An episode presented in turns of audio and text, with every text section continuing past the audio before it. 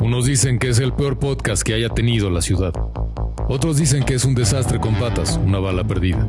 Cada semana, el nombre de estos payasos pasará a la historia del entretenimiento de una vez por todas, cuando intenten hablar de lo que destruyó al mundo. Estás escuchando ¿Y dónde está el podcast?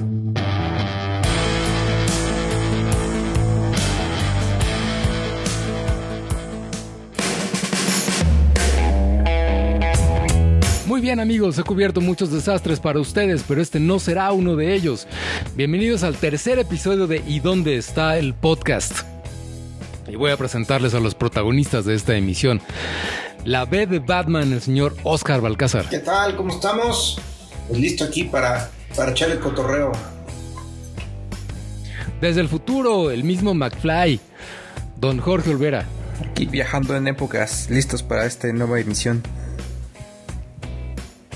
Nuestro Winnie Pooh malvado y la única mujer que quiso entrarle a esta ñoñez, Sayuri Chan. Así es. Y yo, el sheriff de la Friendzone, Fer Balcázar. y vamos a empezar hoy con la reseña de una nueva serie de HBO a cargo del señor Oscar Balcázar. Hola, claro que sí. Pues les voy a recomendar una serie que me parece muy buena. Esta es de la, de la gustada sección que se irá, se irá este, convencionalmente formando de series españolas que sí molan. este, bueno, esta es una serie que salió, si mal no estoy, este, entre finales del año pasado y este año en, en Movistar Plus, o sea, el, el streaming español, y se puede encontrar en HBO. La serie se llama Dime quién soy. Eh, y es una serie bien interesante. A mí me, llamó mucho la atención y me, fue muy agradable descubrir que existía, porque este es un libro de, de Julia Navarro, eh, que es una escritora española de novela histórica ficticia. Ya saben que es así como o sea, sí están sucediendo hechos históricos que pasaron, pero los personajes que están ahí son ficticios, no existieron, pero se sumergen en, la, en, la, en lo que podría pasar como real, ¿no? Eh, y este es el caso de esta, de esta serie, es una serie tremendamente eh, divertida, pues a muy buen ritmo. Y el libro es buenísimo, es un libro, este, no sé, creo que 800, 900 páginas, es larguísimo, ¿no? Y si bien les podría decir que no se apega al 100% al libro en cómo el libro lo relata, eh, es bastante acertado y bastante atinado. Eh, ¿De qué va la, la, serie Dime quién soy? Que es obviamente eh, del libro, inspirada en el libro. Pues es una, es una serie en donde la están en 1930 y algo, ¿no? Y la protagonista es una chica que vive en una familia, bueno, este, bien acomodada en, este, en España, ¿no? Eh, y este, antes de lo que sería la guerra, o más bien durante la guerra civil. Y de alguna forma ella empieza a sentir, este, tiene su vida ya hecha, tiene un esposo, inclusive tiene un hijo, esto pasa en los primeros 20 minutos, etcétera y ella, este, bueno, pues empieza a, ver las injusticias que generan las decisiones políticas y comienza a tomar una serie de decisiones pues que la llevan a tener muchas, digamos que aventuras y episodios en su vida. Este, y, y, bueno, pues va pasando por, pues si está en los 30, pues le llega la Segunda Guerra Mundial y, y bueno, pues ahí va avanzando, ¿no? Conoce personajes muy interesantes. Eh, y se la recomendamos muchísimo. No sé si ustedes ya la hayan visto, la han escuchado. Mm, yo no la había escuchado, pues suena ¿No? bastante interesante.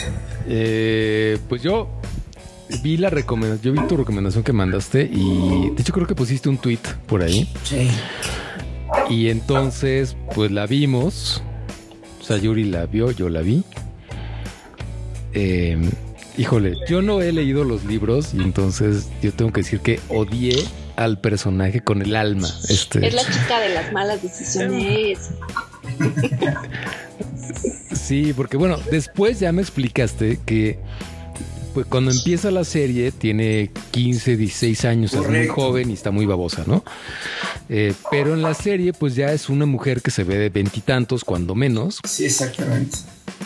Lo primero que pasa es que ella se casa, más por compromiso que por otra cosa, tiene a un bebé y entonces está recién casada, tiene un bebé, tiene la vida perfecta porque le va súper bien al, al esposo. No les falta nada, pues es una familia acomodada de España.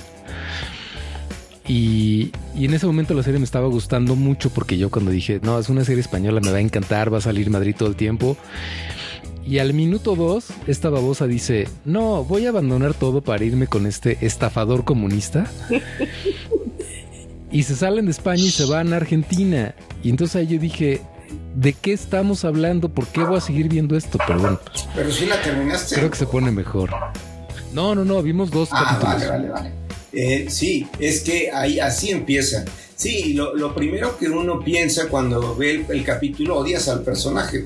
Yo lo vi con mi esposa y me dijo, oye, esta está loca, ¿qué le pasa? Y le dije lo que acabas de comentar. A ver, no. Eh, la decisión que toma ella la toma cuando es una chica de 15, 16 años, ¿no? Este, pero pues la actriz no se ve de esa edad, se ve una, una mujer, de, no sé, así de, de vista, podría tener 26, 27 años, ¿no? No, no estás para una, para una decisión tan inmadura. Y ciertamente empieza seducida por el tema comunista, ¿sí? Con la idea que no es necesariamente negativa de que todos tengan una vida digna, ¿no? Eh, sin entrar en el cómo y por qué y todo, ¿no? Sino que está, ve las injusticias, ve las diferencias y quiere poner algo de su parte. Pero esto va a mutar, o sea, va a ir mutando al grado que no, o sea, va a terminar de alguna forma, sin dar spoilers, va, va más bien a migrar su forma de pensar, no tanto hacia lo que es el comunismo, al contrario, de hecho. Este, porque pues ya, ya se Ok. imaginará, le va a tocar la Segunda Guerra Mundial. Y pues no van a pasar cosas tan, tan, tan, agradables, pues. Exacto, bueno, pues es que algo es cierto. La serie empieza en 1935. En esa época sí había mucha gente eh, creyendo que el comunismo podía ser una idea porque no tenían una referencia de lo que iba a pasar. Entonces, bueno, pues de algún modo podría justificarse. O yo no se lo justifico a nadie. Cualquiera que me diga que es comunista sale de mi No, pero, pero, Pero pero bueno. si tú ves de alguna forma cómo ella empieza a razonar, si dices, oye, sí, lo que ella quiere es ayudar a hacer un cambio, ¿no? Eh, que, y encuentra en, en el, en el comunismo una. Y, y este, y en el comunismo moderado, en el comunismo moderado, ya después empieza a involucrar. Pero pues eh, la serie da tales giros que llega el momento en el que te das cuenta que ella está más bien del lado de las injusticias, ¿no? O sea, porque bueno, ya hay que ir avanzando, pero no va a visitar nada más Argentina. Digamos que por ahí va a haber un viaje a Rusia que va a cambiar un poco la perspectiva. y este y, Ok. y va a viajar a varios lugares, este Alemania, Polonia, Grecia, etcétera. Y en cada lugar va- pasan cosas distintas. Eh, entonces, sí les recomiendo que la vean, o sea, no es, no es comunista, pero empieza con la idea pues, de una chica radical ilusionada que, reitero, en el libro tiene 15, 16 años, que se seduce de alguna forma por hacer un cambio de una manera totalmente idealista y el mismo personaje va madurando hacia lo que es ya este, lo que quiere es hacer justicia y apoyar a, a que la gente no sufra, que eso es básicamente lo que, en, lo que, en lo que llega su motivación. Y siempre un duelo por, por haber abandonado su familia, ¿no? Claro, porque además se enamora de este tipo que el actor es el Gael García español, que es idéntico, así es un hermano de ese güey. Pero es una mezcla entre eso y Antonia Tolini, porque es un idiota. Ah, sí te lo acabaste. Y no por la parte de eso, ¿eh? Lo de eso es un, es un, este, es un gran halago. Este, sí, bueno, pues es que bien, bien, pues yo creo que sí, sí le podría, sí le podríamos seguir. Ya me dio más curiosidad. Y bueno, pasemos, si están de acuerdo. Ya todos vimos Justice League, Yes. Ya, Snyder ya. Scott. Snyder Scott. Bueno, si me permiten, si me permiten iniciar con, con este capítulo especial de Zack Snyder es un estúpido. Este, voy a empezar por lo bueno, si están de acuerdo. Eh, la película ciertamente es muy superior, pero muy superior a la versión que vimos en 2017. Lo logra muy bien. Es eh, se siente ligera, o sea, no dura cuatro horas esta cosa, pero no es una película que uno diga se me pasaron como 15 minutos, no pero pues, no te da sueño, no te aburre, o sea, sí tiene sentido. Esta eh, idea de hacerla como en capítulos o como en partes funciona muy bien porque la puedes ir como maratoneando, ¿no? Puedes verla como, como miniserie, a lo mejor un capítulo cada día, si no tienes mucho tiempo, eso está muy bien. Eh, Flash, el señor Ezra Miller, es un prodigio de la actuación. Yo no sé por qué no está en todas las películas, porque el 50% de la película es él. O sea, él salva increíblemente las, las, las escenas. El guion es mucho más coherente. Eh, o sea, sí, sí tiene muchas cosas buenas. Creo que en general podría ser tal vez la mejor película de Zack Snyder. Lo cual, pongámoslo en contexto, es como decir, la mejor canción de Arjona o el mejor disco reggaetón. O sea, tampoco es tanto, pues, o sea, pero está, pues está bueno, más o menos. Eh, ahora, hay tres cosas que yo odié de la película muchísimo. La primera es el formato cuadradito. O sea, ¿Qué onda con el formato cuadrado? Entiendo porque estoy investigando que la empezaron a filmar con formato para IMAX, para pantalla IMAX, que es como cuadrado. Y después Zack Snyder decidió que le gustaba y la sacó así para tele, pero entendamos una cosa, es que ese formato antiguo de la tele viejita, que es el, 3 a 1, no 1.3 a 1, algo así, no me acuerdo, no, 4 a 3, eh, durante décadas los ingenieros y los físicos se dedicaron a estudiar cuál era la proporción ideal para llenar el campo visual del ser humano en cualquier tamaño de pantalla y eso se llama widescreen. De ahí salió el widescreen. No va a venir este baboso a decirnos que ahora tenemos que tirar nuestras pantallas y cambiar por otro formato porque no es cierto. Eso y cualquier videoblogger amateur lo sabe, es, no saber encuadrar. O sea, se encuadra la toma, se recorta lo que se tenga que recortar y listo, no hay por qué sacar este una película con ese formato. Dos, alguien que me explique por qué Flash se convirtió en el hombre biónico de los setentas. O sea, se supone que es muy rápido y que todo el tiempo está corriendo y todo el tiempo va en cámara lenta. O sea, yo pensé que le iban a poner el efectito de... Todos están en cámara lenta en algún momento. Todos, hay un, hay un chiste, creo que fue del de forma de, este, ponen a velocidad normal la cámara lenta y la película dura 20 minutos. O sea, no tiene sentido. Y tercero, eh, el personaje de Cyborg, que en los super amigos era mi personaje favorito, tiene que morir. Es el personaje más asqueroso y vomitivo que he visto en la última década en el cine. O sea, ¿por qué es tan, tan, asqueroso ese tipo? Es que no puede ser que todo el tiempo está, no, yo soy una máquina, no siento nada y nunca se emociona. Ah, pero al rato, ay, mi papá, no lo puede salvar. Eh". Perdón por spoiler. Este, ya les arruiné la película, no importa. Es que no tiene sentido y ya como, como cuarta cosa que dije que eran tres, eh, no es que sea tan grave, pero sí noté la película llena de humor involuntario, de escenas absurdas, o sea, esta escena de las Amazonas, este, cuidando la cajita con el arco tenso 24/7, o sea, por, durante milenios, ese es su trabajo, estar todo el día parados frente a una caja con un arco tenso. No, pero eso es porque se, despierta la caja, ¿eh? Es porque se empezó a... No, pero antes de que se pero antes de que se despierte ya están así. Porque se supone que había dado destellos de despertarse. No, ah, pues es que no nos avisaron. pues, eh, o sea, son las Amazonas, pueden hacer eso y más. Pero yo reto a cualquiera que esté un, minuto, así. Un minuto con el arco tenso. O sea, a ver. Este. Aquaman patrocinado por camisetas Haynes. Que ¿Cuántas veces en la película se quita la playera? Y además se quita la playera y luego sin ninguna explicación se la vuelve a poner. O sea, porque ya está encuerado. Cruza una puerta y ya trae de nuevo la playera puesta. Y dices, ¿a qué hora se, la, puso? Quita, se la quita, pasos, se la, se la pone vuelve a quitar. O sea, no, ya no tiene caso. Ajá, se la pone mojada para volvérsela a quitar dos pasos. O sea, por favor, ya sabemos que está mamé y el cuate, pero, o sea, algo que tenga sentido, por favor. Bueno, me voy a detener ahí. En resumen, la película no es mala, no es una basura.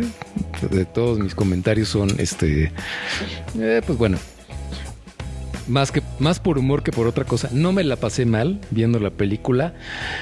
No la volvería a ver. Eh, no creo que valga los 300 pesos de la renta. Pero pues por cultura general está buena. Creo que cualquiera puede verla y se entretiene un rato. ¿Quién sigue? ¿Quién quiere? Pues mira, la verdad es que yo no tengo comentarios así tan, tan radicales ni de uno a otro. Lo que sí de plano no me gustó eh, es, co- eh, coincido contigo, el formato de 1080 o el formato cuadradito. Ese sí de plano sí... No, yo la vi en el celular. Y la vi, este... haciendo cosas, ¿no? Estaba yo haciendo cosas y ahí puse el celular y ahí lo dejé, ahí lo dejé corriendo. Entonces, pues sí estaba medio cansado para verla. Este, esa es una, ¿no? Y la otra también no me gustó como el, el abuso de los chistoretes. O sea, esos, de esos que son muy forzados, como dices, el humor involuntario. Y que de repente sacaban uno que otro chascarrillo, porque eso era como un chascarrillo, como hacer alguna bromita. Eso también como que dices, "Ah, no, te hubieras ahorrado esa escena y, y- se mantendría como esta parte oscura, ¿no? Que quieren dar. O sea, como que de repente los destellos esos de humor eh, en una película así medio oscurona, que te tiene más o menos como que al- a la expectativa de todo lo que está pasando, como que siento que- que no va, ¿no? De ahí en fuera la verdad es que la película se me hace, buena, se me hace entretenida, igual está eh, bien separada, como tú lo decías, con los capítulos, para que si bien no te la puedas aventar en una sola sentada, este la puedas, hace los cortes como en ciertos momentos muy muy puntuales que te permiten esto, ¿no? Como dejarla en stand-by y poder este continuarla dos tres horas al día siguiente y que no se te haga tan pesada pero en general digo está está está buena y pues deja ahí como que abierta la puerta no para como decía mm, por ahí este Oscar como para ampliar el universo no de Justice League Oigan, bueno, sí, si quieren, nosotros platicamos lo último. Sai, ¿cómo la viste? Pues mira, Ezra Miller vale haber pagado 300 pesos la renta. Vale la pena eh, haberlo este, visto por cuatro horas. Aquellas, eh, yo desde el punto de vista femenino, puedo decirles a, a- a nuestras escuchas que no está aburrida. Sí tiene una duración excesiva, pero no es eh, no es tediosa, sí está, es una película que tiene mucha acción, que tiene eh, pues muchos cambios así de, de situaciones, o sea, no te aburres. Las que estábamos esperando que por esos 300 pesos íbamos a ver pues un poquito más del señor Cavill, pues no sucede, ¿no? Realmente participa muy poco para mi gusto en la peli. Uno hubiera querido verlo más tiempo. Pero bueno, pues tienes el comodín de Ezra Miller, que como dices, para mí salva la película, me gustó mucho su actuación, es el grado de la perfección eh, angular en todos los sentidos. Entonces, pues bueno, a mí me gustó por esa parte. Si quieres este, que tu chica te acompañe a ver este, estas cuatro horas, pues bueno, puedes decirle que podrá ver a Ezra Miller y podrá ver un poquito a Henry Cavill. Oye, sí, yo tengo ahí un comentario de la equidad en, ese, en esa parte, porque Ezra Miller, Aquaman encuerado todo el tiempo, Superman encuerado todo el tiempo, y la Mujer Maravilla sale medio minuto y toda la película está oscura. Primo, todo tuyo. Ay, miren, eh, a mí yo sí la, yo la vi en tres, en tres sesiones. Eh, el formato de cuadro eh, eh, también lo estaba yo odiando cuando lo vi en la televisión, pero por azares del destino terminé viéndolo en la tableta, en el iPad. y ahí sí me gustó porque se veía bastante bien, o sea, se veía grande, pues en lugar de dos rayas negras arriba, que suele haber en las películas, se veía completo. en el iPad no lo sufrí tanto, pero ciertamente ya no es el formato que me acomoda usar, ¿no? Yo estoy de acuerdo en eso. Para mí esta película representa eh, una, una... representó para mí entender la línea creativa que tenía este cuate y no era mala, ¿sí? Lo de Marta y, todas, y ciertas cosas que hizo en lo anterior es imperdonable, pero de alguna forma el avión le había cuestionado mucho el haber matado a Superman de la forma más estúpida en Batman v Superman. Y ahorita como que conserva, era una preparación para este momento. Y sí, si bien como comentas ahí, la entrada de, Superman de Henry Cavill es muy, es, es poca, no es mucho pues, eh, pero en el momento en que llega, el momento cumbre, digo, ya nos pueden dar spoiler porque esencialmente la película es la misma que salió hace 2, 3 años. ¿sí? El momento en que llega es realmente un plato muy fuerte, o sea, es un momento que estás esperando porque pues sabes que, en el momento en que llegue este cuate van a empezar a, las, las peleas van a cambiar de tono. También me di cuenta de qué es lo que le, molestó a los dueños o no. Quien le haya dicho a Zack Snyder, sí, gracias, ya no hagas tu película, párate en esta esquina, ya no me está rompecabezas.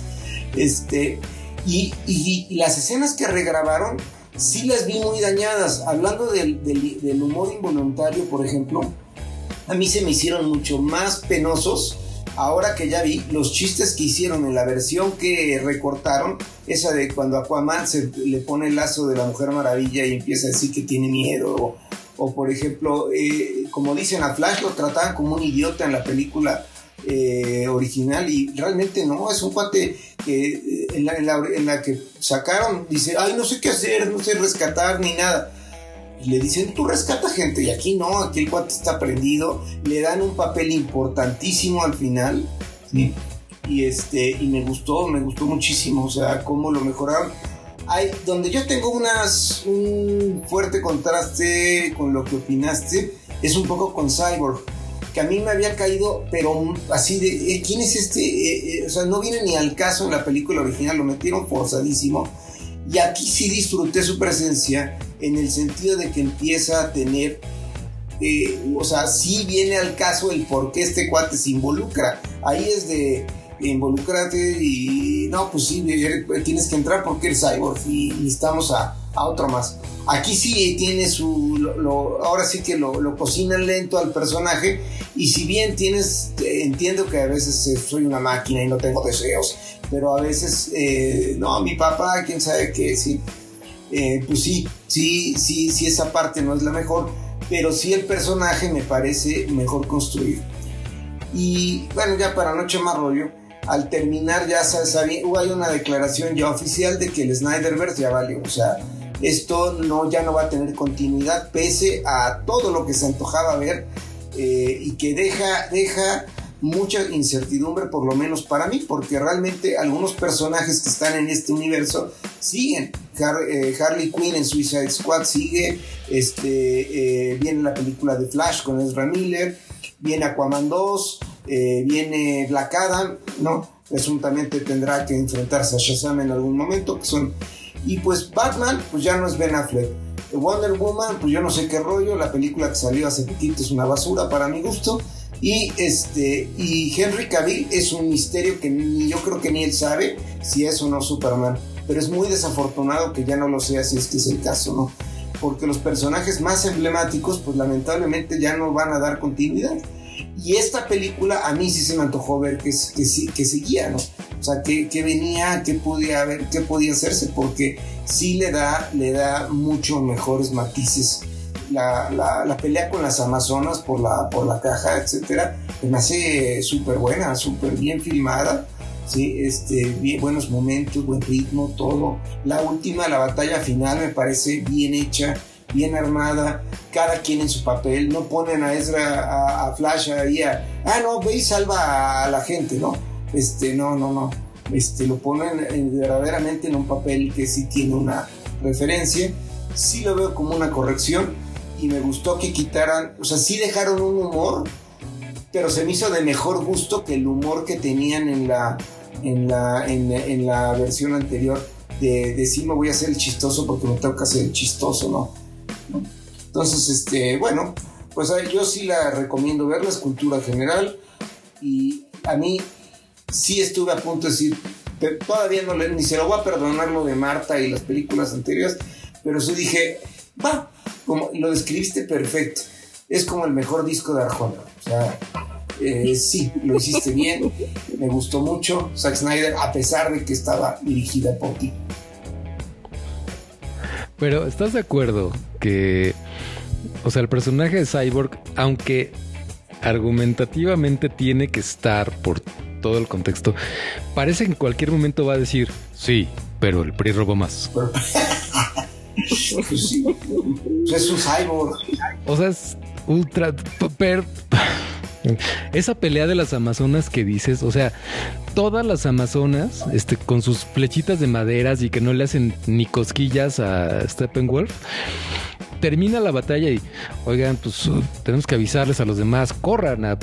Sí, pues primero se meten a bañar, se relajan tantito, se van al spa, se cambian, se peinan, se pintan las uñas, luego empieza la, la, ceremonia para prender la fogata y avisarle a todo. Ahí sí sacan las flechas grandes. Sí. Eran las que tenían que usar. Las que tenían que haber usado con Lo fácil que hubiera sido mandar un WhatsApp.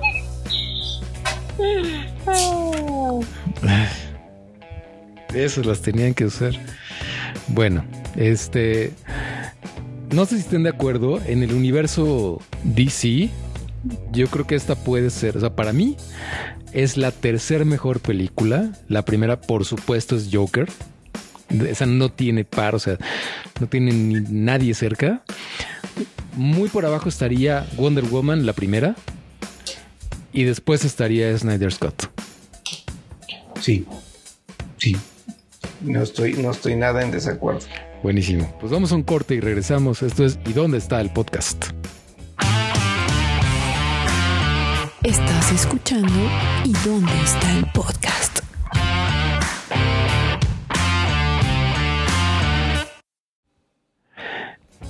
Y estamos de vuelta con ¿Y dónde está el podcast? con el señor Oscar Balcázar que nos va a hablar de el nuevo evento de Apple, ¿cierto? Claro, bueno, el presunto evento de Apple. A ver, pues Apple pintó a todos, o por lo menos a los famosos leakers. Se hablaba de que el 23 de marzo, es decir, antier de la grabación de este podcast, eh, iba, iba a haber un evento. Es más, hasta uno de los famosos leakers dijo que se rasuraba las cejas si no iba a haber evento. Y pues el tipo hoy ya no tiene cejas. Eh, porque sí, lo dijo y tuvo que cumplir.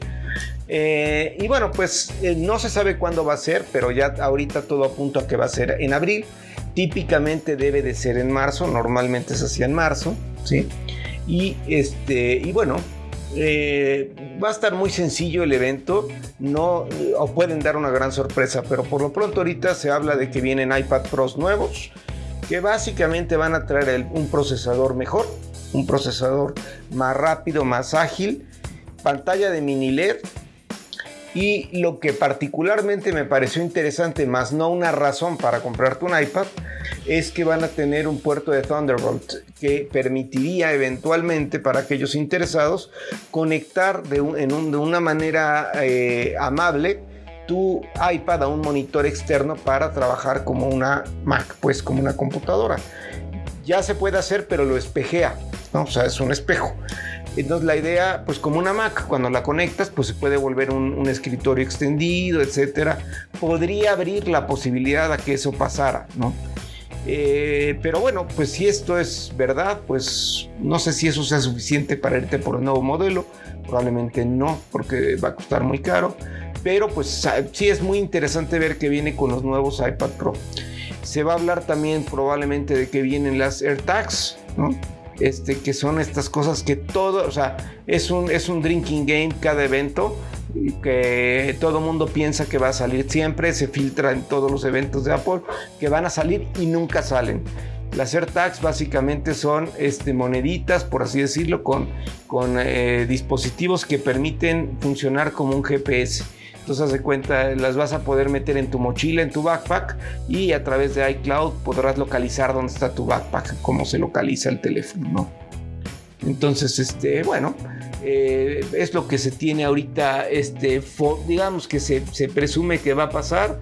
Probablemente también este, se habla mucho de que va a haber nuevas IMAX, este, que eso sería muy, muy bienvenido. mucha gente que está esperando las IMAX, porque ya descontinuaron, como lo platicamos el episodio pasado, el iMac Pro y ya se filtró en el software nuevo que vienen dos modelos nuevos de iMac. Pueden salir de abril, puede salir dentro de varios meses más, ¿no? Pero este, bueno, lo único que se plantea seguro es que va a haber iPad Pro nuevo, ¿no? Pero desde luego estos son rumores, nada es seguro hasta que pase. Pues bueno, ok, pero el iPad Pro, según yo, todavía es muy reciente, o sea, en tu opinión, merecería la, la, pena esta nueva versión? Pues yo creo que no. Yo creo que no. De hecho, el iPad Pro, este, yo tengo uno de 2018 y funciona muy bien. O sea, eh, y si me dices, lo único que va a traer es que la va a poder conectar a un monitor, la pantalla se ve padrísima, no sé qué tan más padre se pueda ver. Este, pues si esto es lo que único que trae, no parecería eh, suficiente razón para comprarte un iPad nuevo, ¿no? Y no abro más el hocico porque en una de esas estoy, ¿no? Comprándomelo. Pero, pero, este, pero así racionalmente, pragmáticamente, sin haber visto nada y sin la emoción de un nuevo producto, no parecería razonable si estos son los cambios, ¿no? Pero pues a ver. Y eso también es bueno para la gente que está en un presupuesto, o sea, que, quiere ahorrar, pues eventualmente cuando salen los iPad Pros nuevos, y si andas tras un iPad, eh, pues lo que sucede es que el nuevo, que no es ninguna chafada, eh, se vuelve más barato. Entonces, este, bueno, para aquellos que, que, están buscando algo que funcione muy bien por un presupuesto más bajo, pues este, es una buena posibilidad comprarla la, del modelo anterior que está todo dar, ¿no? La se actualizó en 2020. Yo tengo la de 2018, funciona perfecto. 2020 también este, hay una versión nueva. Este, que no tiene mayor cosa, creo que nada más tiene el detector de, de ¿cómo se llama esto? AR, ¿no? Para este el LiDAR. LiDAR, ese, ajá. Que no, la verdad, nunca sirve de nada más que para enseñarle a alguien que está muy padre, pero nunca lo vas a usar y, este, menos en un iPad. Este, entonces, pues las, más, las anteriores probablemente van a, este, a, bajar de precio. Ok, bueno, pues pues ok. Yo he tenido ganas de, bueno, tenía ganas de, de, entrarle, bueno, de regresar al mundo del iPad en 2019 porque me parece muy cómodo para los viajes, pero pues luego ya llegó la pandemia y ya todo el mundo dejó de viajar y pues ya para qué. Entonces mejor me espero. Sí. No, y habrá quien ahorita con las Macs prefiera un Mac M1, la verdad, pues sí está. claro, sí, mejor M1. Sí. Y están muy ligeras y están, pues sí está. Sí. No, es muy diferente de un iPad Pro. Es que el iPad, este, bueno, un día platicamos de eso, pero siempre el, el iPad, este, ya lo puedes usar como una Mac, como si fuera un logro. Ya lo puedes usar como una laptop. Ya lo puedes, es que es como si tuvieras una laptop. Güey, si quieres eso, cómprate una laptop, de verdad. O sea, no tienes que, o sea, si, si lo que quieres es que tu iPad parezca laptop, hay que comprarse una laptop, no, no, este. No, hay ninguna necesidad. Y la diferencia de precio es mínima, ¿no? Además, o sea, es como decir, sí, ya mi, mi bochito ya va a parecer, no sé, este, eh, Ferrari, ¿no? Porque le estoy poniendo, ya va, bueno, si quieres el Ferrari, pues cómprate el Ferrari, pues, o sea, pero no, no, digo, esencialmente el iPad tiene, hay mucha gente que tiene esa necesidad de que funcione como Mac y no, no debe de funcionar como Mac. Ocupa un mismo espacio, pero, pero la idea de un iPad siempre es que tengas ciertos beneficios que da, que funciona mejor en muchas cosas que una Mac, pero es un iPad. No trates de volverla una Mac. Porque si lo que quieres hacer es eso, cómprate una Mac. Ese es mi, mi, razonamiento. Exacto. Híjole. Bueno, pues cambiando de tema, yo les voy a hablar de Game of Thrones. Tararán, tararán. Ta, mamá, mamá. Este, pues bueno, todos nos quedamos, este, ¿Recuerdan aquella época en la que lo peor que nos podía pasar era el final de Game of Thrones? Que fue una cosa espantosa y terrible, pues este... Desafortunado. Después de haber hecho eso, obviamente ya la historia pues no puede seguir. Pero sí puede ir para atrás. Entonces se están planeando posiblemente hasta tres precuelas de Game of Thrones. Solo una hasta este momento está más o menos confirmada, eh, que se llama The House of the Dragon. The House of the Dragon, pues está, eh, estaría basada en el libro Tales of Tales of Dunk and Egg. Este, y posiblemente incluya una serie animada. Ahorita esto es como, mucho. como mucho rumor. Pero bueno, pues. Si es cierto, podríamos verlo tal vez en 2022 a través de HBO. Este. Esta, esta, esta historia podría centrarse en Lord Corlif Velaryon, conocido como la serpiente marina, que me parece que es mencionado en alguno de los capítulos de Game of Thrones. Y otras, las otras dos serían Flea Bottom y Ten Thousand Ships. Eh, estas, pues, una transcurriría en el territorio de King's Landing y la otra giraría alrededor de la princesa Nimeria, que francamente no sé quién es. Pero bueno, para todos los fans de Game of Thrones, esto puede ser una buena noticia para el próximo año. Eh, y en cuanto tengamos más información, pues seguramente lo diremos aquí porque yo sí soy fan. Yo también, pero quedé muy lastimado después de ese final. Ni Zack Snyder lo pudo haber hecho así. sí, ¿eh? parece que lo dirigió él. que lo dirigió Zack Snyder. He de confesar que todavía no entro al mundo de Game of Thrones. No, nada, yo no he visto un solo capítulo. Qué envidia. Y lo, tengo por ver. Entonces está ahí en mi lista. Ya, próximamente ya. Ah, digo, la verdad es que sí, por ahí me aventé uno que otro spoiler sin querer. Pero pues yo creo que de ahorita al momento a que lo vea, este ya no tiene ningún problema porque pues, ni de los nombres me acuerdo ni, ni sé, entonces pasa sí, porque sí te lo van a echar a perder y sí pasa, ahí cambian muchas cosas, lo tienes que ver. Sí, ahorita yo creo que ahorita la va a ver, pero como ya se acabó el hype, pues yo creo que ya, para mí va a ser completamente nuevo y va a ser una experiencia ahí. Pero sabes qué, lo que me, me parece, me corroe un poco la envidia, es que tú te vas a, vas a acabar la temporada, por ejemplo, 4 o 5, que se quedan espectaculares, y en lugar de tenerte que esperar un año o dos años para ver lo que sigue, lo único que vas a tener que hacer es dar tres botonazos y poner play al siguiente capítulo para ver qué pasa. Y es que justamente. Eso sí me molesta. Justamente ese es el detalle. A, mí me gusta maratonear. Me gusta aventarme. O sea, por ejemplo, me, choca mucho, por ejemplo, con, con Better Call Saul me molesta mucho tener que esperarte un año para que. O sea, me gusta mucho esa serie, me, molesta esperarme. Qué gran serie. Una, esperarme cada año que salga. Y dos, que se estrene en capítulo cada ocho días, porque volvemos al formato televisivo. Entonces, este, esto de maratonear y de verte así seguida en un mes o una semana, toda, toda la serie, para mí era lo que yo estaba esperando. O sea, me perdí las primeras dos temporadas de Game of Thrones por, por azares de, trabajo y de cosas así. Y ya cuando dije, ya voy demasiado atrasado y esto ya está agarrando un hype, fue cuando empecé, dije, no, voy a esperar a que termine toda. Terminando toda ya me la maratoneo. Entonces por ahí ya la tengo lista para, para echármela directo. No, a mí también me da mucha envidia porque poder disfrutarla así, o sea, que además las primeras tres temporadas este, son, increíbles, o sea, te clavas así, pero Qué maravilla. Y quizá la 6 también es muy buena. Pero tiene razón, o sea, las tres primeras son las mejores. Entonces, ¿no te has enterado cuando se muere? Ah, es cierto, no es cierto, no es cierto. Ni conozco a los personajes, igual y se me olvida. Pero eso ni es spoiler, o sea, realmente sí, ah, mira, ponte una cerveza, vas a ver qué buen juego es, ponerte una cerveza, una bebida alcohólica y cada vez que se muera alguien, le das un chupe. Y vas a ver cómo termino.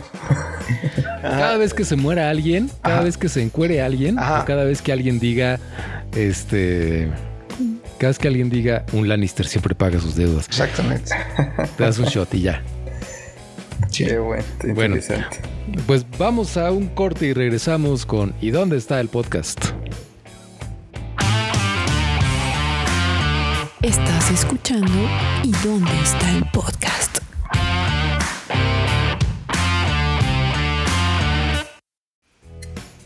Y estamos de regreso con ¿Y dónde está el podcast? Con don Jorge Olvera, que, híjole, esta noticia, George, yo la escuché y este me, me hirvió la ¿Te sangre. hirvió la, sang- te hirvió la sangre? Sí, sí, cañón. Pues seguramente mis queridos eh, amigos podescuchas o, o escuchas de esta emisión, si son usuarios de banca móvil, seguramente por ahí les llegó un mensaje, una notificación en su, en su aplicación de banca móvil o un mensaje de texto en el caso de la mayoría, eh, en donde les hacen mención de que a partir del día 23 de marzo, o sea, antier, este, ya se iban a eh, a monitorear o a guardar eh, la geolocalización desde donde se hacen las operaciones eh, bancarias. Entonces, esta medida eh, pues ya, ya tenía tiempo que fue aprobada, cerca de dos años, pero el gobierno dio un periodo de gracia a los bancos para que pudieran implementar en sus aplicaciones esta funcionalidad. Pues se llegó el día, esto es completamente obligatorio y básicamente lo hacen para prevenir un poquito la cuestión de lavado de dinero o de algún acto ilícito o alguna cosa así. Eh, cabe resaltar que por ahí los bancos también este, salieron a, a- su defensa a decirte que pues una, que es disposición oficial gubernamental y que no hay escapatoria y dos, que no van a compartir los datos con terceros, que esto pues la verdad queda en tela de juicio porque regularmente este, no comparten los datos pero siempre te encuentran de alguna manera, ¿no?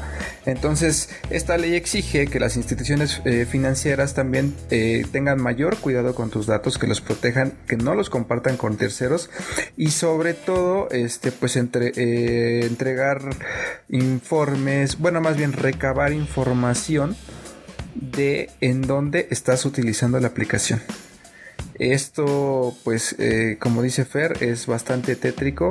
Estamos ya, este, más una cuestión orwelliana ahí de- del, del Big Brother, porque pues ya nos van a tener mucho más eh, localizados. Inclusive esto, pues, puede, según no deben de compartir información, pero ya en alguna cuestión ya de algún delito o algo así, pues sí, eventualmente eh, se tendrá que hacer la investigación correspondiente, pero pues también yo considero ahí que pues lo quieren juntar todo junto con el SAT, con todas estas cosas y pues ya no vas a estar este a salvo en ningún lugar, porque pues, pasa, todo va a estar este bien monitoreado. Y así es como, como, como nos despertamos con esta noticia, esta notición hace unos días. ¿Cómo ven? ¿Qué opinan de esta medida? Pues mira,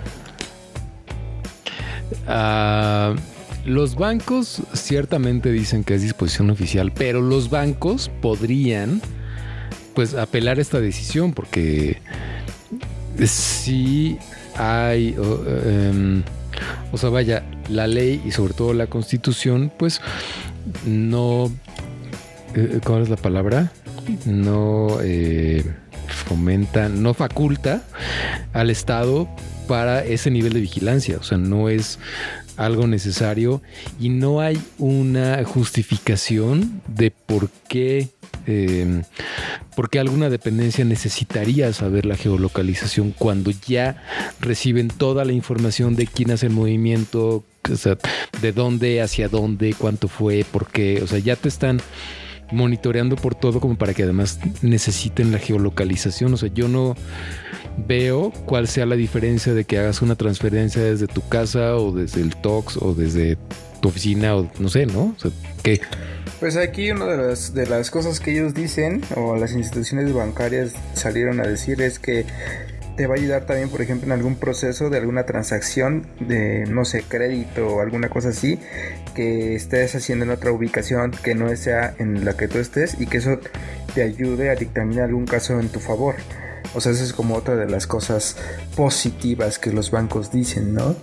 Entonces, pues puede ser que también hasta cierto punto puede ser funcional para el caso de este tipo de fraudes, pero para otras cosas, pues sí creo que es bastante, pues como eh, intrusiva. A mí me parece algo bastante... Este, a lo mejor no soy suficientemente malintencionado y no sé por qué necesitarían hacerlo, porque no sé este, cómo son, cómo sean las malas prácticas, pero yo creo que eso hasta hace más difícil la actividad. Mira, yo hace, hace un par de semanas estaba, bueno, sigo buscando un banco para cambiar una cuenta y pues yo les explicaba, pues miren, pues es que a veces uno está de viaje, eh, a mí me gustaría no tener que ir al banco nunca, ¿no? Este, porque pues, tenemos operaciones pues así, este, por internet nada más. Y el banco con el que estaba hablando me decía, no, lo que pasa es que tenemos que este, verificar tu domicilio, ir a tu oficina, tomarle fotos, ver que están ahí. Y yo decía, bueno, pero si el futuro son las empresas que trabajan en home office, que todo el mundo está de manera virtual, hay empresas que ya tienen nada más oficina virtual y no están físicamente en ningún lado, porque esa es la tendencia y ese es el futuro y esa es la nueva normalidad. Y este argumento de queremos saber dónde estás porque te lo vamos a hacer, entre comillas, más fácil, pues a mí me parece que no... O sea, como que para el futuro no va. Pues es que igual a lo mejor en términos de seguridad, por lo menos, sea, digo, somos el pueblo, el pueblo bueno, no somos la otra parte de, de, los que criminales y todo eso. Creo que por un lado va para, para, esta onda, ¿no? Para este sector en donde se hacen muchas operaciones ahí. Pero pues también al usuario de a pie, eh, como nosotros nos nos afecta un poquito esta parte, ¿no? Como dices, en la nueva normalidad y creo que que pongan cada vez más trabas hace que también eh, invita más como al comercio informal. Híjole. Híjole. Pues bueno. Pues hablando de, de comercio, este... Entiendo bien, ¿puedes comprar un Tesla con bitcoins? Es correcto. Eh, hace unos días eh, por ahí eh, anunciaron que ya era posible este, comprar un, un Tesla con Bitcoin. Bueno, Elon Musk, ya saben que de repente suelta los bombazos en, Twitter y soltó el bombazo de que podías comprar un Tesla con Bitcoin. Eso se planea que esté para el final de año, para el final de este año ya puedas hacer esa transacción. De hecho, eh, lo que es Tesla eh, tiene cierta parte de sus, activos, creo que es como un millón de dólares, una cosa así, lo tiene como invertido en, Bitcoin. No es para nada este, nuevo que Elon Musk apoya las criptomonedas. De hecho, a veces ha hecho unos tuitazos y pues de repente hace que se dispare el valor del Bitcoin. Y efectivamente, pues ahora dice, eh, vamos a empezar a vender Tesla por ese mercado y cualquiera de nuestros modelos que quieras lo puedes hacer puedes hacer la compra con bitcoins. Me imagino que ya es como eh, regularmente son servicios, ¿no? Los que se llegan a pagar con bitcoins y pues, muchas veces a veces también es por, por, por deep web o cosas así, pero ahora pues ya es una de las pocas cosas que se pueden hacer como en el mundo real o legal y entonces también este te permite la posibilidad digo también es que eh, a lo mejor los que se van a comprar un Tesla o los que les va a alcanzar para un Tesla son los que invirtieron en un buen momento en Bitcoin o que compraron Bitcoin en un buen momento y que ahora ya es tiene un precio bastante elevado. Anda por ahí de los 900 mil pesos este un, Bitcoin. Y pues un Tesla anda que será entre los 800 mil pesos hasta los 4 millones más o menos. Son, son los rangos del Tesla. Entonces pues quien tenga Bitcoin puede optar por comprarse un Tesla a través de esto. También Elon Musk dijo que esta parte de que ellos ganen o que esas transacciones que hagan en Bitcoin las van a dejar en Bitcoin entonces este no lo van a, convertir a, moneda corriente al dólar en ese caso y pues como seis como era de esperarse este el bitcoin también pues subió no después de haber hecho este tuitazo Elon Musk por ahí el, bitcoin subió un porcentaje mínimo pero subió que este y pues ya sí así ya si ustedes tienen bitcoin amigos pueden comprarse un tesla una vez o dos. O dos. O dos. Bueno, para como va, yo creo que el otro año ya, ya me alcanza, este, porque el Bitcoin va subiendo increíblemente. sí, está bien bueno. Este, pues, pues bueno, ¿no? Pues, este. La verdad es que el tema de las criptomonedas no es. Eh, no es algo en lo que yo sea experto, pero es algo que a mí me, me cae muy bien porque de inicio es una actividad económica que por su naturaleza puede estar muy alejada de todos los gobiernos del mundo y de toda la eh, supervisión y de todo este rollo de, pues como lo que hablábamos justo antes, ¿no? De, de, qué estás haciendo, por qué estás moviendo dinero, qué haces con tu dinero. Este, y, y, la verdad es que a mí me gusta mucho esa, esa dinámica, aunque sé que está lejos de ser algo funcional para el día a día. A mí me encantaría pensar que en algún momento del futuro pudiera ser como ya una, una normalidad, que la pues que, que, que, la economía sea esté en manos de las personas, ¿no? De los individuos y que pueda mm, eh, funcionarse así de, de, transparentemente. Sí, es difícil y creo que la verdad nos falta mucho, mucho, mucho, mucho tiempo para que esto de las criptomonedas ya sea más afianzado. Digo, aun cuando ahorita la mayoría de cosas que se llegan a pagar son servicios, eventualmente podrán ser productos. De hecho, por ahí hay una tienda de cómic, sí, cómics que se llama Comic Castle, en donde hay un cajero de, de conversión eh, a, a, criptomonedas. Tú hacías. ¿A poco? Sí, ¿tú nunca wow. has llegado a ir a esa tienda. Son, tienen dos sucursales. A la tienda, Castle, sí. Y Ajá. tienen un, este, un cajero en donde tú metes dinero, o sea, 500 pesitos, y eh, te los convierte a Bitcoin y los manda a tu cartera de Bitcoin. Tú con tu cartera de Bitcoin, con tu wallet, escaneas el QR y ese depósito lo transfiere, obviamente con su comisión. De hecho, el chico claro. este de Comic Castle es como muy entusiasta de las, de las criptos. Entonces, este, pues por eso puso ahí su, su, cajero de Bitcoin. Entonces, sí, ahí más o menos va paso a pasito. Y de repente alguien dice algo y ya se vuelve como tendencia y todos quieren entrarle. Este, pero sí es como un mundo todavía muy lejano. Pues bueno, este, hace muchos años que no, que no me paro en un Comic Castle. Este, Yo también, pero, pero me encantaba bueno, ir. Qué bueno saber. Sí, era una maravilla. Yo era fan hasta que llegó, no me acuerdo qué devaluación de qué año y ya no. se acabó. Y sí, se acabó. Pero bueno, Sayuri-chan, cuéntanos que se llamaba Ramón. pues bueno, yo les voy a contar lo que el, el catfish nivel influencer japonesa, que resulta ser un hombre de 50 años con filtros. What the fuck. Pues. Un hombre de 50 años con filtros que se hacía pasar por una chica. Por una chica súper linda. Y pues es que bien lo dicen, ¿no? Por ahí, que no creas todo lo que ves en, en, internet y que no te creas de estos influencers que son etéreos e inalcanzables, porque la mayoría de ellos pues son personas más, más comunes y más corrientes que uno. y con muchos defectos y con muchas inseguridades. Y pues resulta que pues eh, este influencer, bueno, influencer japonesa enamoró a miles de seguidores en su cuenta de Twitter y resultó que era realmente un hombre de 50 años que se ayudaba a inventarse pues la, la identidad a través de filtros y la aplicación que a todos nos volvió locos en algún momento que se llamaba Face App, ¿no? Que te cambiaba de, de sexo, ¿no? ¿Cómo sería si fueras si niño, si fueras este, niña y al revés, ¿no? Eh, esta, este influencer, influencer eh, mujer, influencer hombre, eh, lo pueden lo ustedes seguir con Quimera, lo pueden ustedes seguir en arroba azusaga, azusa, azusasaga kuyuki.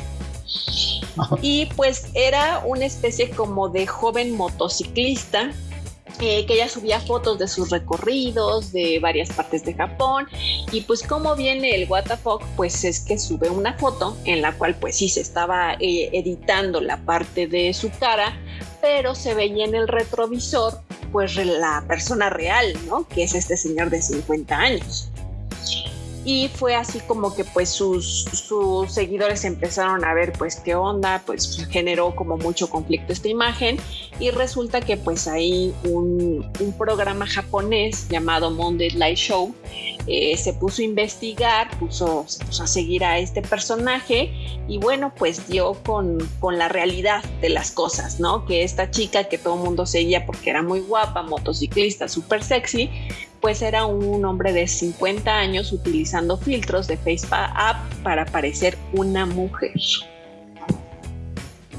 Wow. ¿Y, qué pasó? ¿Se le cayó el, el- el changarro después de todo esto? ¿O Sí, tuvo se un le cayó. Decir, sí. sí se le cayó el teatrito porque este mismo show, eh, pues obviamente hicieron un deal, le hicieron una entrevista, este, la entrevista estaba eh, disponible en YouTube, en- actualmente no se puede encontrar el video donde está la entrevista, lo bajaron. Pero sí, se le cayó el teatrito porque ahorita, bueno, ya obviamente todo, todas las personas que eran sus seguidores saben la realidad de la identidad de esta persona y este pues hizo un deal con este show que es así como de chismecitos, como de ventaneando de allá de Japón y, pues ya hizo la entrevista y todo y, afirmó de que sí se, se valía de este tipo de filtros y de esta aplicación FaceApp para crearse una identidad falsa. Wow. Wow, wow, wow. Chas. Así que cuando le den like a una chava que está súper buena, pues a lo mejor no es chava. Porque ya usted nunca sabe. ya, Qué ya, miedo. ya los filtros te ponen, no solamente te ponen guapos, sino aparte ya te pueden cambiar de, de sexo, te pueden poner muchísimas este, rasgos, te pueden cambiar en lo absoluto, ¿no? Entonces, pueden hacer transferencias de, de ciertos rasgos a tu, a tu cara. Entonces, pues sí, ya, la tecnología para bien o para mal, pues ahí está. Muchos este, también de estas chicas que hacen cosplay o que son chavitas de 14, 15 años que se ponen diferentes filtros para estar en estas redes que donde chatean con hombres de 50, ta, ta, ta, ¿no? Y se ponen filtros para parecer este, más grandes o para parecerse a algún anime, etcétera, ¿no? Entonces, bueno, ahí está la nota y pues sí, what the fuck. O al revés, ¿no? O sea, por ahí me tocó ver un espectacular en donde decía que la chica con la que estabas platicando o el chico que estabas platicando pro- probablemente era es un depredador o alguna cosa así, ¿no? No sé si han visto ese, esa campaña era del gobierno. Creo que sí es del Un gobierno. depredador. Un depredador. Exactamente, o sea, también para eso, ¿no? O sea, a lo mejor alguien más grande se- se puede hacer pasar por alguien más chico y pues ahí a estar ligando, digo, esa es como una parte negativa ahí en esa tecnología.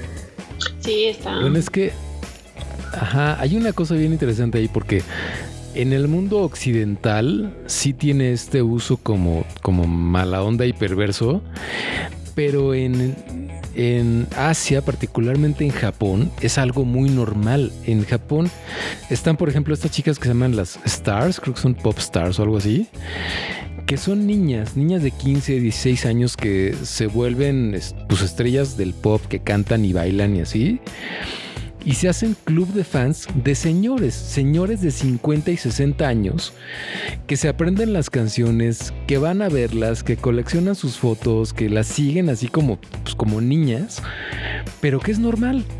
Y que todo el mundo sabe que así es y que, o sea, no es que sean señores como, como buscando pasarse de lanza, nada más son señores que pues, les late ese rollo y en Japón es normal, o sea, como que, pues, no sé, es diferente. Bueno, no, ahora sí que de por sí son, a los son japoneses diferentes, sugiero ¿no? en ese sentido no pedirles muchas explicaciones porque Sí. sí, suceden cosas Muy raras. muy raras. Sí, hay un, hay un documental en Netflix sobre estas chavas, las Stars, igual y, y, y reviso cómo se llamaba, pero es súper interesante cómo funciona esa dinámica porque, pues sí, este Sí, la, es La normal lo que a sugerencia- nosotros se nos haría. sí nos, se nos sería normal. La sugerencia de es que cuando viajes a Japón y un eh, extraño, un señor se te acerque y te pida, es que redes sociales o te saque fotos, tengas mucho cuidado porque ellos están como muy familiarizados a empezar a seguir a las chicas que consideran guapas y hay veces que unos son seguidores como fans, este, que no van a este, hacerte nada, ¿no? Eh, y hay otros que sí, o sea, definitivamente llegan a un rollo de acoso fuerte a las chicas eh, para que salgan con ellos, para que platiquen con ellos, para que les den contenido exclusivo. Entonces, pues sí, cuando alguien, este, una persona se les acerca a, a una chica este, y les pide sus redes sociales o les saca fotos, pues tengan mucho cuidado cuando viajen a Japón. Wow. Esto es algo de lo que no tendremos que preocuparnos en los próximos dos años. sí, Probablemente no. probablemente no. Vamos a un corte y regresamos. Esto es ¿Y dónde está el podcast? Estás escuchando ¿Y dónde está el podcast?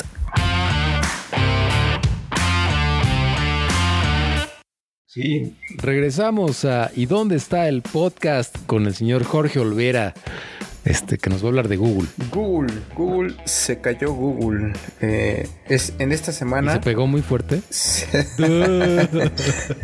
Este, sí, sí, sí, fíjate que sí se cayó y sí se cayó fuerte porque inicialmente las que estaban fallando fueron las aplicaciones de Google, como la Play Store, como Gmail, empezaron a este, presentar algunos fallos, la gente empezó a reportar que no podía entrar, pero ¿sabes cuál fue el detalle más, más, más, más, más eh, fuerte? Digo, este, para todos los usuarios de Android, fue que eh, dentro de los fallos que tuvo esta plataforma, pues fue un servicio que se llama WebView y todas, absolutamente todas las aplicaciones pasan, pasan por WebView porque es, es como una como de los estándares que tienes para, para compilar una aplicación eh, o utilizar una aplicación entonces otras aplicaciones fuera de Google se vieron afectadas. Eh, TikTok, Mercado Libre, eh, las aplicaciones, la mayoría de las aplicaciones que utilizan WebView son las que se vieron este, por ahí eh, dañadas. Entonces, pues en primer lugar se cae Google, ¿no? Se viene la memisa y todos empiezan a decir, pero de repente lo chistoso fue que eh, los celulares empezaron como a dejar de funcionar. Haz de cuenta que se cayó la Matrix y no, la, no nada más fue Google, sino tu celular. Entonces, a mí me pasó, por ejemplo, aquí, este, acá, acá en la casa somos Android y eh, pues sí fue como que, oye, no me está funcionando mi app del banco. Ah, pues sabes del banco. Ay, no, pero sabes que, que de repente no me funcionó la de los stickers, iba a sacar unos stickers. Ah, qué raro, no, pues desinstálala. No, pues ya nos cayó virus, ¿no? Y estábamos, ya nos cayó virus, uy, vamos a formatear, vamos a hacer esto. De repente dije, no, investigo y veo y digo, ah, se cayó Google. Y de repente, bueno, mundo. pues Google, pero por eso no me sirve Gmail. Ah, ok, está bien. Y de repente fue cuando ya dijimos, no, pues no.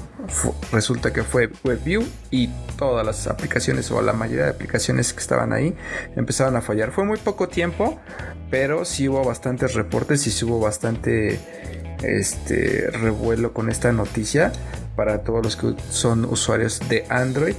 Pues ahí está. Hubo Google- pánico, Google se cayó. hubo pánico. Hubo pánico, Pánico. hubo pánico bastante tiempo porque ni siquiera había en dónde tuitearlo porque también este pues de repente Twitter no funcionaba, pero pues era tu celular. Tu conexión con Google. Entonces, eso pues nos hace plantearnos también muchas cosas, qué tanto dependemos de un servicio como Google, ¿no? O sea, Sí. que tenga tanta injerencia en tu celular. Somos unos, somos unos, este, aparte de inadaptados, unos inútiles. O sea, no puedes ni llegar a un lugar sin el Waze. Se cae, o sea, se cae una aplicación y ya no puedes hacer nada. Yo creo Ya que somos la, la generación más dependiente. Sí, no, está tremendo, está terrible eso. Así fue como se vivió el pánico. Yo no sé cómo pude vivir los primeros 30 años de mi vida sin tener este Preguntando, estas cosas. O sea, ¿cómo, llegabas? ¿Cómo llegabas de Polanco a Anzures sin tener Waze? ¿Cómo podías? otro ¿Cómo llegabas de la Roma a la Condesa sin tener Waze? No en tengo idea de cómo lo hacía la 2077. gente. Nuestros ancestros estaban muy cañones. Otro nivel. Ay. Estaban muy avanzados para su edad. Este. Pues bueno, Sayuri-chan.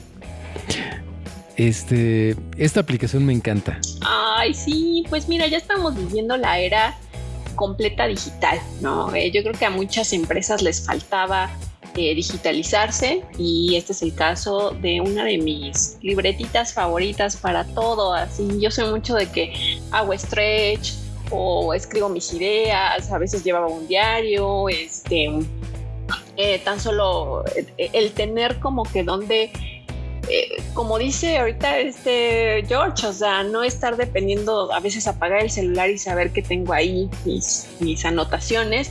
Y yo era fan de estas libretitas que son las Moleskine.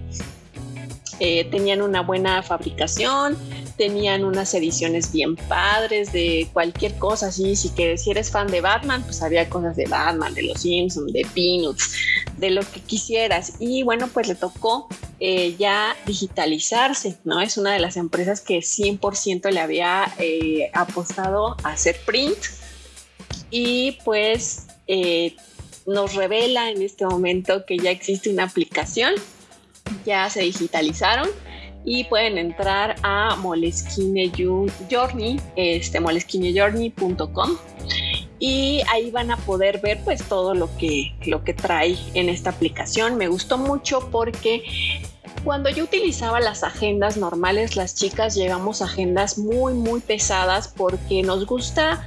Em, registrar todo, ¿no? Registrar que lo de si estás a dieta, el ejercicio, cómo te sentiste hoy, tienes como un pequeño journey, tienes este frases motivadoras, a lo mejor un recorte que te gustó y lo pones ahí, o sea, como que teníamos como eh, de esas agendas súper enormes y pues no nos dejan este de lado todo este estos elementos que nos gustaban de estas agendas este eh, impresas, ¿no? Tiene eh, un diseño muy bonito que, caracteriza a la marca, tiene muchísimas aplicaciones para productividad, calendarios, recordatorios, herramientas para desarrollo personal, tiene para tener tu diario, para tener eh, seguimiento a tus hábitos si quieres cambiar algún hábito, tiene este parte de planificador de objetivos, tiene la parte también para llevar un diario de alimentación, porque a las mujeres nos gusta mucho ese tipo de cosas, y también tiene para que lleves un diario fotográfico.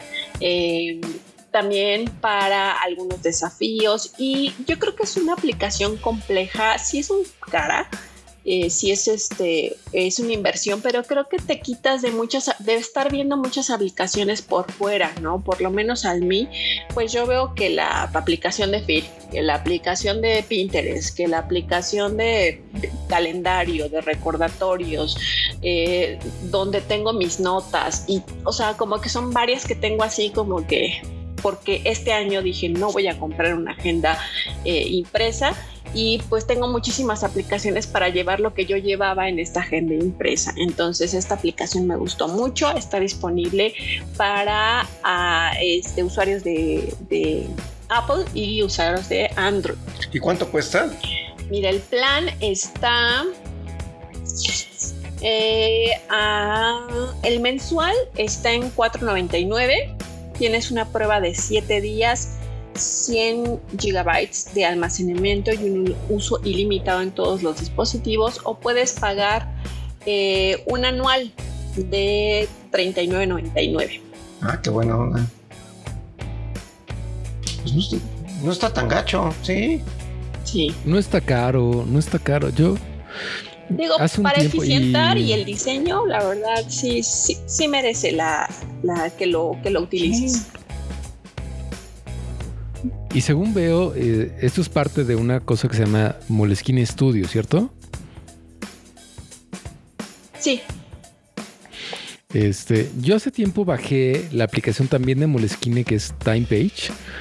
Es este, una agenda tal cual y me dio mucho gusto porque pues sí, respetando la línea de, de Moleskine, que es una marca pues sí, icónica y, con muchísima historia, está muy buena, es de mis, de mis apps favoritas para, para manejar la agenda sí, sí, o sea, y aparte que ya tenga como la, eh, lo que faltaba, ¿no? Que bueno, a mí esta cuestión de tener mis anotaciones, llevar tal vez un diario, tener este documentado si estás en un journey como de alimentación, eh, está muy completa y, muy, la interfaz es muy, muy bonita.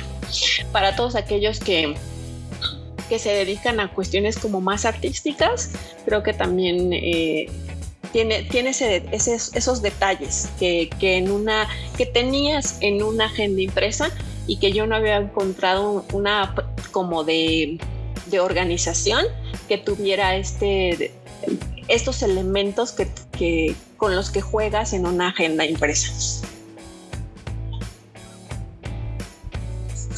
Ah, está bueno, yo sí lo quiero probar. Muy bueno. Tienes siete días. Sí, puedes sí, siete- días prueba. para probar. Sí, de todas maneras está barato, ¿eh? muy barato, muy accesible. Yo creo que sí. Yo creo que sí. Bueno, pues antes de pasar a la última nota del día, este pasemos a nuestra sección del clima. En la que les voy a decir qué pinche calor. Está la burger, esto está del nabo. Yo no sé por qué no llueve. Auxilio, por favor, alguien venga y ¿Por qué sálvenos. no? Superman, ven y Ya tiene sálvanos. como un año. Ojalá no que haga frío. No, a- a- a- el lunes, domingo y lunes amaneció lloviendo. Pero así una, pero buena, o sea, no así de esos de que nada más te ensucia el coche. Una que te ensucia el coche, sí. O sea, ensucia coches y ya, pero no hay así un aguacero de esos. Como, o sea, saben, como dato indignante, yo les puedo decir, fíjense, eh, durante 2020, en la Ciudad de México, por lo menos donde yo vivo, eh, llovió más o menos, no los conté, pero unos 15 días en todo el año. Sabemos que estamos en una época de sequía en México, pero para ponerlo en contexto, en Emiratos Árabes, que es un desierto, ahí llueve 10 días al año. O sea, estamos al Hola. nivel Wow. del- de Arabia. Entonces, Solo que sin petróleo. pero sin petróleo y sin nada. Este, Sí, la humedad favor. ha estado muy baja también, por eso se siente más. Sí.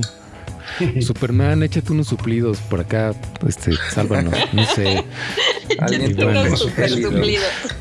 un super soplido, ya empujas las nubes, no sé, haz algo, bueno. George, ahora sí, haznos el honor de cerrar el podcast de hoy. Ok amigos, pues en la nota flash, en la nota flash y porque nos gusta mantenerlos bastante informados aquí en su podcast, aquí en ¿Y dónde está el podcast? Pues en la semana hubo un revuelo ahí en las redes sociales porque pues salió una noticia que decían que iban a prohibir el doblaje en México, lo cual causó bastante indignación a los usuarios. Entre, mucha, entre muchos de los alumnos del CEA en Televisa, porque dijeron, ¿y ahora qué vamos a ¿Y hacer? ahora- ¿Y ahora qué vamos a hacer? El que lo entendió, lo entendió, no lo voy a repetir. Entonces causó revuelo y pues indignación, ¿no? Porque ah, hay- hay- aquí eh, está muy polarizado, hay dos teams, el team doblaje y el team idioma original. Entonces esa fue la noticia que anduvo rondando, ¿no? Tuvo que salir después la Asociación Nacional de A decir que no era cierto y desmintieron la noticia.